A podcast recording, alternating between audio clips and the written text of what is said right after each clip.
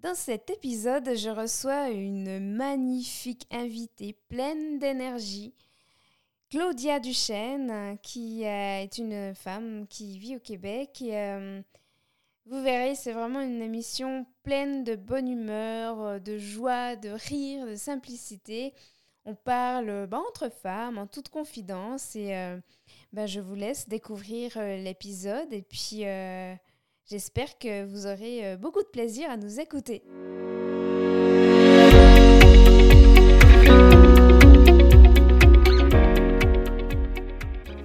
Alors, je reçois une invitée qui nous vient du Québec et puis euh, ça va être très intéressant d'avoir euh, ces différents points de vue euh, sur la sexualité, puis aussi sur la vie des autres, parce qu'elle utilise aussi une chaise roulante, mais depuis 2016 seulement, elle a eu un accident. Et bah, si vous, vous êtes aussi sensible aux regards qui sont posés sur vous, que vous ayez un handicap ou non, eh bien, je vous invite à écouter cet épisode jusqu'au bout puisqu'à la fin, mon invité va aussi répondre à trois questions sans tabou tirées au hasard.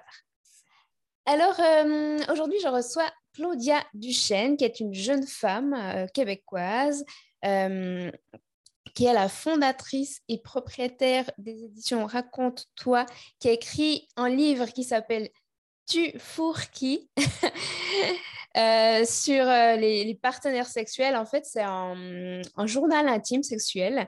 Euh, elle est mariée, elle habite à Saint-Honoré au Québec.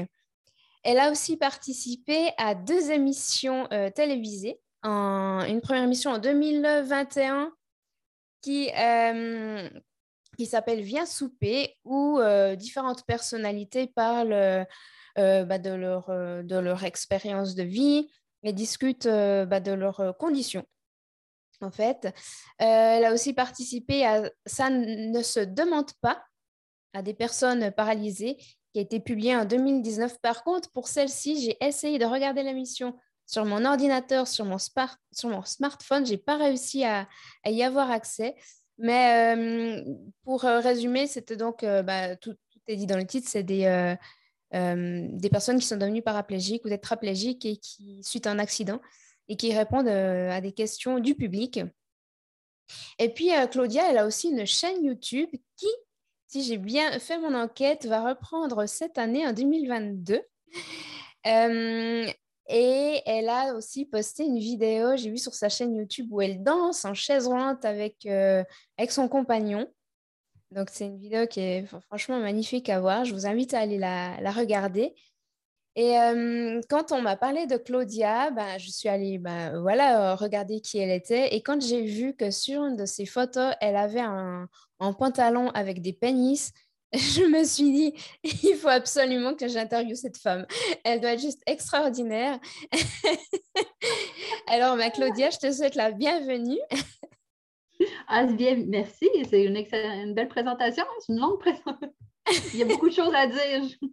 Je, comment je peux dire? Oui, c'est ça. Euh, j'ai l'éparpillage facile, mais pas l'éparpillage euh, positif facile dans mes projets.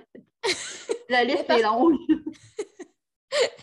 Non, vraiment, j'ai adoré ton, ton, ton, pantalon et j'ai vu aussi bah, que tu avais, posé, tu avais aussi posé avec des photos, sur des photos pardon, plus euh, érotiques en fait, en, en sous-vêtements avec ta chaise roulante. Et puis euh, aussi, quand j'ai vu ces photos, je me suis dit, bah, oui, il faut qu'on ait un entretien les deux et puis qu'on montre que, bah, en tant que femme, on a une sexualité euh, libre et libre du regard des autres en fait. Oui, ça. Et, aussi, euh, j'ai fait des photos boudoir aussi euh, en couche, euh, en couche pull-ups. Oui. Oui, parce que c'est une des conséquences qu'il peut avoir avec une lésion à la moelle épinière, c'est de perdre ses fonctions, perdre sa normalité de fonction d'élimination. Oui. Fait que d'avoir une vessie, moi, des fois, je me fais pipi dessus. Là.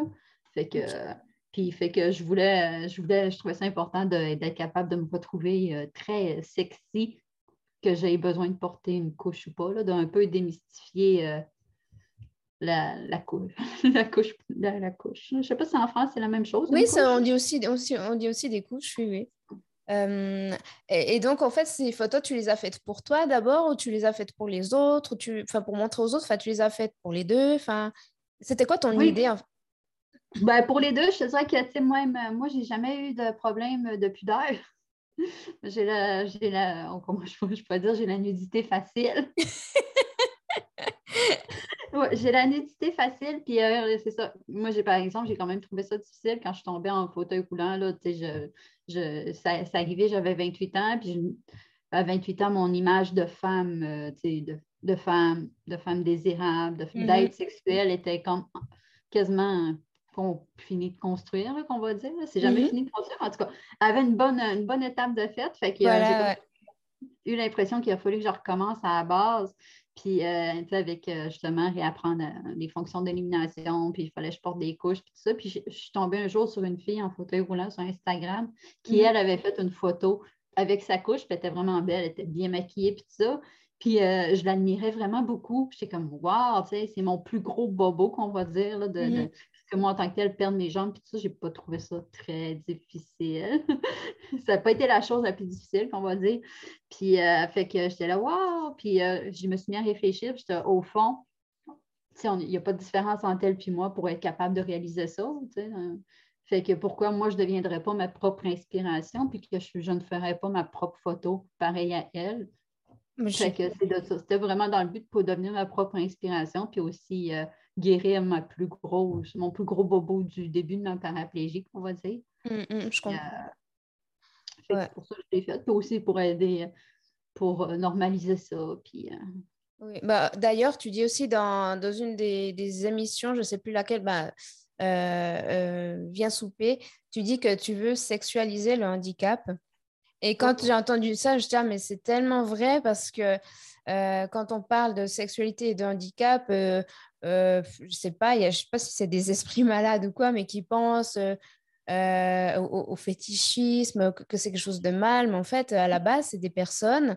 c'est ce que je dis souvent, c'est que ben, tu as la personne et puis à côté, tu as le handicap. Je trouve que c'est tellement important de dissocier les deux choses et de ne pas incarner en fait le, problème ou, quoi, et de dissocier, de dire bah, d'abord, on a un être humain avec des désirs, avec des besoins, et puis, ben voilà, après, il y a le handicap qui, qui suit. Mais, mais euh, ça reste des êtres humains à part entière euh, avec, euh, avec les différences. Oui, exactement, parce que, on va se le dire, le plus gros organe sexuel qu'on a, c'est un cerveau. Hein, puis, personnes en situation de handicap, euh, pas, quand, tu es assis dans une chaise roulante, ton cerveau euh, n'a pas de lien avec le fait que tu es assis dans un fauteuil roulant ou pas. que, moi, mon cerveau, il n'a pas été atteint. Là. Fait que tout est encore, toutes les idées qui étaient là avant sont toutes encore présentes maintenant. C'est juste qu'il faut reconstruire un nouveau scénario. Mais mm-hmm. euh, c'est ça. Puis oui, effectivement. Puis moi, pour après ça, je suis je suis vraiment quelqu'un de très social, fait que je suis tombée euh, amie avec plein de personnes en fauteuil roulant, dont mhm. plein de gars, puis veut, veut pas, on parle de ça parce que ça nous arrive tout quand on est jeune, tu sais, qu'on est dans. Fait qu'on parle de, on parle de sexe, puis j'étais là. Il y, en a qui sont, y en a qui sont en fauteuil depuis longtemps, puis avoir su, tu sais, moi, parce que c'est pas quelque chose que tu sais quand, quand tu n'as pas d'amis, d'entourage, puis ça, j'étais comme avoir su, j'aurais couché. Moi, je n'aurais essayé un. je, suis comme Caroline, ça avait l'air. ça avait l'air bon, les gars, je sais pas comment vous dire ça. fait que c'est ça, mais les gens en parlent peu. Fait que je me dis. Oui. handicap, prendre ça qui est prendre ça désirable, autant que n'importe qui. Bah, bah, bah, rendre ça euh, tout à, normal en fait. En fait, ce que j'ai remarqué, moi, je ne sais pas si c'est la même chose de ton côté, mais c'est que les personnes valides, il y en a beaucoup qui ont déjà de la peine avec euh, leur propre corps, avec leur propre euh, rapport à la sexualité. Donc, je pense qu'en fait, le problème, il, part déjà de là. Donc, si mhm. toute personne euh, dite normale, enfin valide, elle a déjà des problèmes avec sa propre sexualité, c'est sûr que si en plus en face d'elle, elle a une personne qui est différente, ça va lui, lui renvoyer un miroir bah, difficile en fait à regarder. Ah oui, puis ça, je pense que c'est même pour plus que la sexualité. Moi, souvent, dans ma vie, les gens que je rencontre, il euh, faudrait que je sois plus malheureuse que eux parce que je suis oui. roulant. Fait que si en plus de ça, je suis plus épanouie sexuellement, je suis plus à l'aise avec mon corps, je suis plus heureuse dans ma vie, là, ça fait un. Ça fait beau. Un très gros glitch dans le, dans le matrice de cerveau, puis ils sont comme non, non, non. C'est ça. Mais d'ailleurs, ça me fait penser, je vais rebondir là-dessus. Euh, dans, une dans l'émission, là, euh, on t'a dit une phrase euh, et moi, on m'a dit exactement la même phrase mot pour mot. c'était si j'avais été à ta place, je me serais suicidée. On m'a dit la même chose. Quand j'ai entendu ça, je me disais, mais c'est incroyable, quoi. Les gens, ils ne se rendent pas compte de l'impact des mots qu'ils te disent. Alors, j'imagine que, j'imagine comme ça que tu, bah, tu l'as reçu. Bah, je veux dire que tu n'avais peut-être certainement pas de blessure à ce moment-là, mais tu imagines la gravité de, ces, de cette phrase. Si, si tu as, quelque chose, je ne sais pas, que tu bah, pas, des, des, des pulsions euh, euh, suicidaires, mais c'est tellement oh grave de dire des choses comme ça aux gens, quoi. Oui, puis surtout que les gens savent jamais, tu sais, les gens ne savent pas le pourquoi du comme, tu sais, les gens savent très peu, puis ils vont dire des choses comme ça aux gens aléatoirement, parce que, tu sais, moi, j'ai des gens que je connais qui me l'ont dit, mais j'ai des gens vraiment que j'ai croisés aléatoirement là, qui m'ont dit ça. Puis je me dis, tu sais, tu sais pas pourquoi je suis dans un, dans un fauteuil roulant. ça pourrait être une tentative de suicide que j'ai ratée. Ça pourrait être un accident. Ça pourrait être lié à un trait. Je peux y penser quotidiennement à ça. Puis, tu sais, moi, je me premièrement, les gens, ils pensent que c'est gentil. Puis je me dis, c'est quand, c'est quand que le suicide est devenu un compliment? Ah oui, ben oui. Où est-ce que tu vois de la gentillesse là-dedans, quoi? Où est-ce que tu vois de la bienveillance? Moi, j'en vois pas du tout. Donc, s'il vous plaît, si vous, si vous écoutez cette émission, mais réfléchissez avant de faire ce genre de remarques. C'est ça, puis pas Moi, je comprends, puis tu sais, vraiment, on va dire, je, je, suis capable de comprendre mmh. l'essentiel du message que tu as voulu me dire, mais il n'est vraiment pas formulé de la bonne façon. Oui. Aussi, ça me fait rire parce que les gens dans leur tête, quand ils me disent ça, je me dis, d'après moi, ils s'imaginent que dans ma vie de bipède, je rêvais de tomber en fauteuil roulant, puis je me disais, si un jour je tombe en fauteuil roulant, je vais trouver ça vraiment drôle. Je vais faire de l'humour là-dessus, je vais me faire, tu sais, je vais me starter, je vais me faire, je vais devenir, je vais, vivre ma, meilleure vie. C'est comme non, je rêvais pas plus d'un fauteuil roulant que n'importe qui. Ben. Si ça t'arriverait, probablement que tu serais aussi en mesure que moi de passer à travers comme. Tu ne mm. sais pas ce que tu es capable. Moi non plus, je ne me suis jamais dit que j'allais avoir la force incroyable de passer à travers cette épreuve-là. Mm, mm. D'ailleurs, c'est vrai que tu dis aussi que bah, la chaise, elle t'a permis d'être euh, qui tu veux, en fait de porter bah, justement des pantalons euh, bisounours. comme ça qu'on dit ici, on ne dit pas calinours parce que j'ai cherché, je me suis dit, ah, mais en fait, c'est les bisounours. C'est vrai que euh, tu es très licorne, très, très coloré, et puis ça te permet en fait de porter ce que tu veux. Euh, c'est comme une espèce de, je sais pas, de.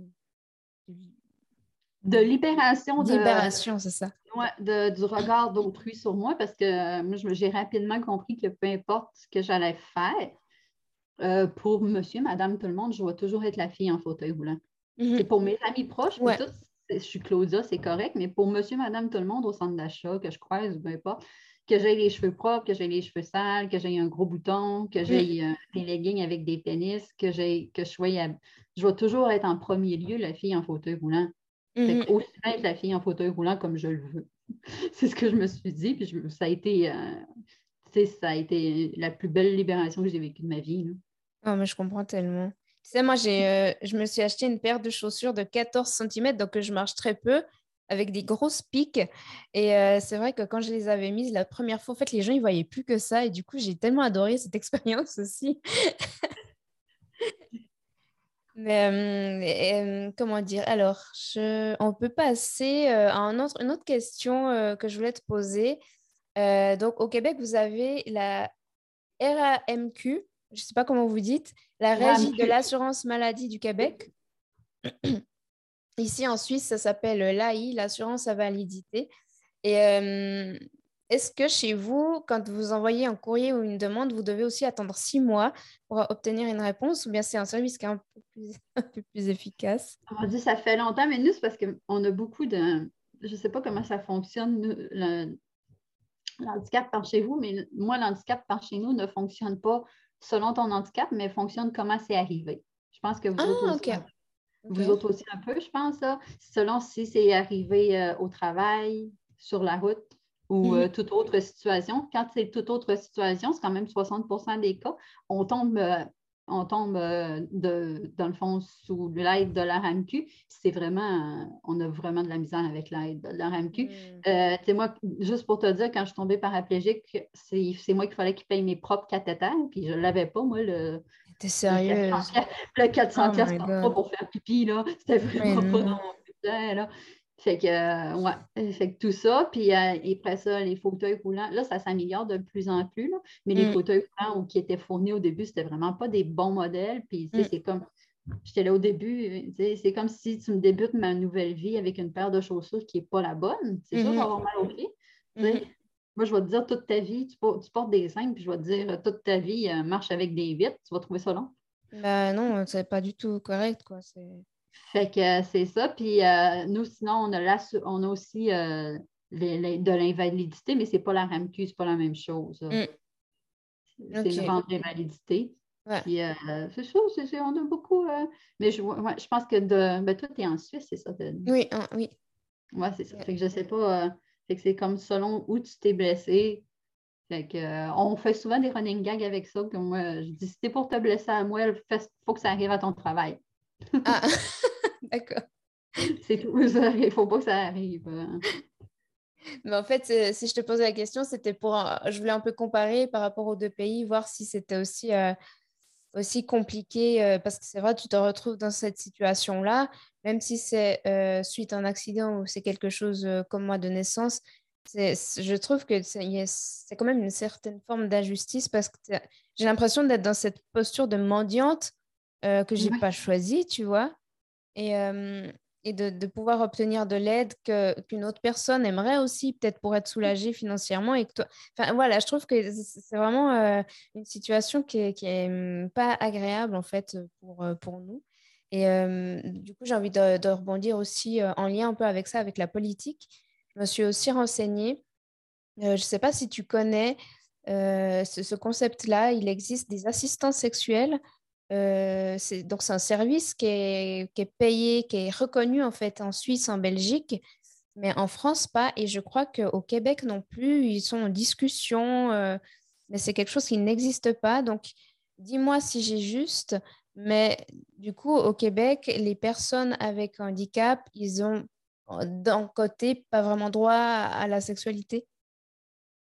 Ben, c'est une excellente question. Je pas, je me suis jamais renseignée sur le sujet étant euh, mariée. Voilà, tu n'as pas ce problème, tant mieux mais, euh, non, je crois que c'est effectivement, comme euh, tu es bien renseignée, je ne pense pas que ça soit illégal. Puis, euh, ben, je, je, sais qu'il y, a des, euh, des services d'escorte qui n'est pas légal, mais qui, est, qui, se, qui, se, spécialise sur les personnes en situation de handicap. Mm-hmm. Fait que, euh, c'est toujours comme, c'est ça, malheureusement, comme tu dis, je ne pense pas que ça puisse être remboursé parce que c'est illégal. Puis ça doit être très fait underground, là, parce que. Voilà. Fait que non, non, non. Puis c'est fait c'est, moi, je trouve que ça revient un peu à sexualiser, normaliser tout ça, de dire, euh, tu peux pas, c'est pas tout le monde qui peut, qui peut aller, qui peut prendre ses propres moyens puis mm. aller chercher ça dans, dans, un lieu, dans un hôtel, dans un, peu importe, là, dans une maison close. Euh. mais je trouve que c'est quand même quelque chose de tellement important et je comprends pas que ça soit pas, que ce soit, comment dire, que ça soit pas accessible parce que, enfin, en fait, ce qui me, ce qui me dérange, c'est les personnes qui sont contre en fait ce concept-là. À ces personnes-là, j'ai envie de prendre euh, des, des, mmh, euh, des, ceintures de chasteté, puis leur mettre ça et leur dire bah, tant que vous n'aurez pas changé d'avis, bah, vous ne pourrez plus avoir accès à votre, à votre propre sexualité. ben oui, puis tu sais, c'est pourquoi tu es. Moi, je me dis, mon Dieu, pourquoi tu es contre, là? Tu sais, euh, mmh. si ça ne te touche pas, tu n'as juste à pas devenir une personne qui va offrir. Tu juste à pas devenir une personne qui va offrir le service sexuel aux personnes en situation de handicap, mm. puis tu as juste à continuer ta propre vie. Voilà. c'est aussi simple que ça. Ben voilà, je crois que je crois qu'il y a quand même pas mal de personnes qui se compliquent beaucoup la vie. Euh, euh, ben, je crois que le handicap, en tout cas, ça nous permet d'être beaucoup, de prendre les choses à la légère avec oh. beaucoup plus de simplicité oh. Donc, euh, donc voilà, en plus, toi, tu as cette particularité, tu as, vécu dans le monde des valides. donc, tu, je pense que tu peux quand même avoir deux regards euh, mm-hmm. par rapport à ce qui se passe dans le monde. Ah oui, oui, puis oui. Puis moi, j'étais beaucoup plus euh, stressée, j'étais beaucoup plus stressée, soucieuse, puis tout ça. Depuis que je suis paraplégique, moi, il n'y a plus rien de grave. J'ai survécu à une lésion à la moelle épinière. Puis, j'ai atteint des niveaux que je ne savais même pas que l'existant. Je ne savais même pas que ça existait, dans le fond. C'est parce qu'on voit souvent des gens en fauteuil roulant. On sait, mettons, que les jambes ne peuvent pas fonctionner, puis tout ça, mm-hmm. mais moi, j'avais aucune idée qu'une vessie, c'était pas acquis. je savais pas que tout ça, c'était pas. Je savais pas qu'un vagin, on pouvait arrêter de sentir ça. Moi, je n'étais pas au courant. Je n'ai pas mm. écouté ma biologie en secondaire 3. Je sais pas, j'ai pas écouté. en, même temps, en même temps, ce qu'on nous apprend, enfin en tout cas ici, moi, les cours d'éducation sexuelle que j'ai eus, c'est beaucoup sur la prévention. Donc ça fait plus peur. Enfin, tu dis, oh mon Dieu, mais il faut vraiment euh, faire attention. Et euh, c'est pas vraiment axé sur le plaisir. Mais euh, ça aussi, je pense, c'est quelque chose qui, qui serait intéressant d'aborder. C'est vrai que tu m'as dit avant, avant qu'on commence l'épisode, tu m'as dit que bah, tu as dû faire le deuil en fait de ton vagin parce que bah, tu, tu as plus les sensations. Non, c'est ça, effectivement. Moi, j'ai une lésion à la moelle complète. Euh, puis euh, c'est ce qui fait que j'ai plus de sensation euh, de sous-poitrine. Par chance, on me, on me laissait la poitrine. Merci. Merci, mes tétons. fait que, c'est ça. Fait que, c'est un très gros réapprentissage. Puis, mm. ben, non seulement, je pense que moi, ce que j'ai trouvé encore le, plus difficile, puis que c'est même pas fini, c'est de désapprendre ce que j'avais appris longtemps. Mm. Parce que moi, ma sexualité de, de, bipède, euh, le scénario était facile, c'était fait, je savais comment ça se passait, comment on se déshabillait, comment que, les mm. préliminaires et tout ça. Fait que moi, mm. ce scénario-là, la cassette, j'étais capable de la jouer facilement comparativement à là. Il faut que j'efface cette cassette-là complètement, qu'on va dire, puis il faut que j'en refasse une autre. Puis c'est ça qui est vraiment qui, qui, qui, est qui est difficile de désapprendre tout ce que tu as déjà appris pour mm. réapprendre quelque chose de nouveau sans t'accrocher à, tout ce que tu désapprennes, on va dire. OK. Euh, oui, je comprends. C'est vrai que c'est. Ouais, c'est ouais, le désapprentissage, c'est aussi quelque chose de. Oui, c'est ça. Puis c'est pour tout, là, tu sais, même au début, moi, je ne sens pas mes envies, je sens pas mes envies de pipi. Fait que je savais, tu sais, ça arrivait souvent, je me faisais pipi dessus parce que je n'ai jamais pensé à je vois dessus de faut que je fasse pipi? Ouais, bah ça, oui. ça, arrive, ça arrive. J'ai envie, je vais faire pipi, mais là, j'ai jamais, sais, ça fait 28 ans que je vis ma vie puis que ma vessie me dit c'est l'heure. là, il faut que j'y pense, tu sais, puis même, même ça va faire six ans, puis il y a des fois, je, des fois, je pars dans ma tête puis je fais des affaires, puis j'oublie d'y penser parce que c'est pas c'est pas acquis. Ben oui, ben oui. Il faut que je fasse pipi parce que je le sens pas. Puis si je le sens, si je bois trop puis je l'oublie, ben je me fais pipi dessus. puis des fois, c'est bonne quantité.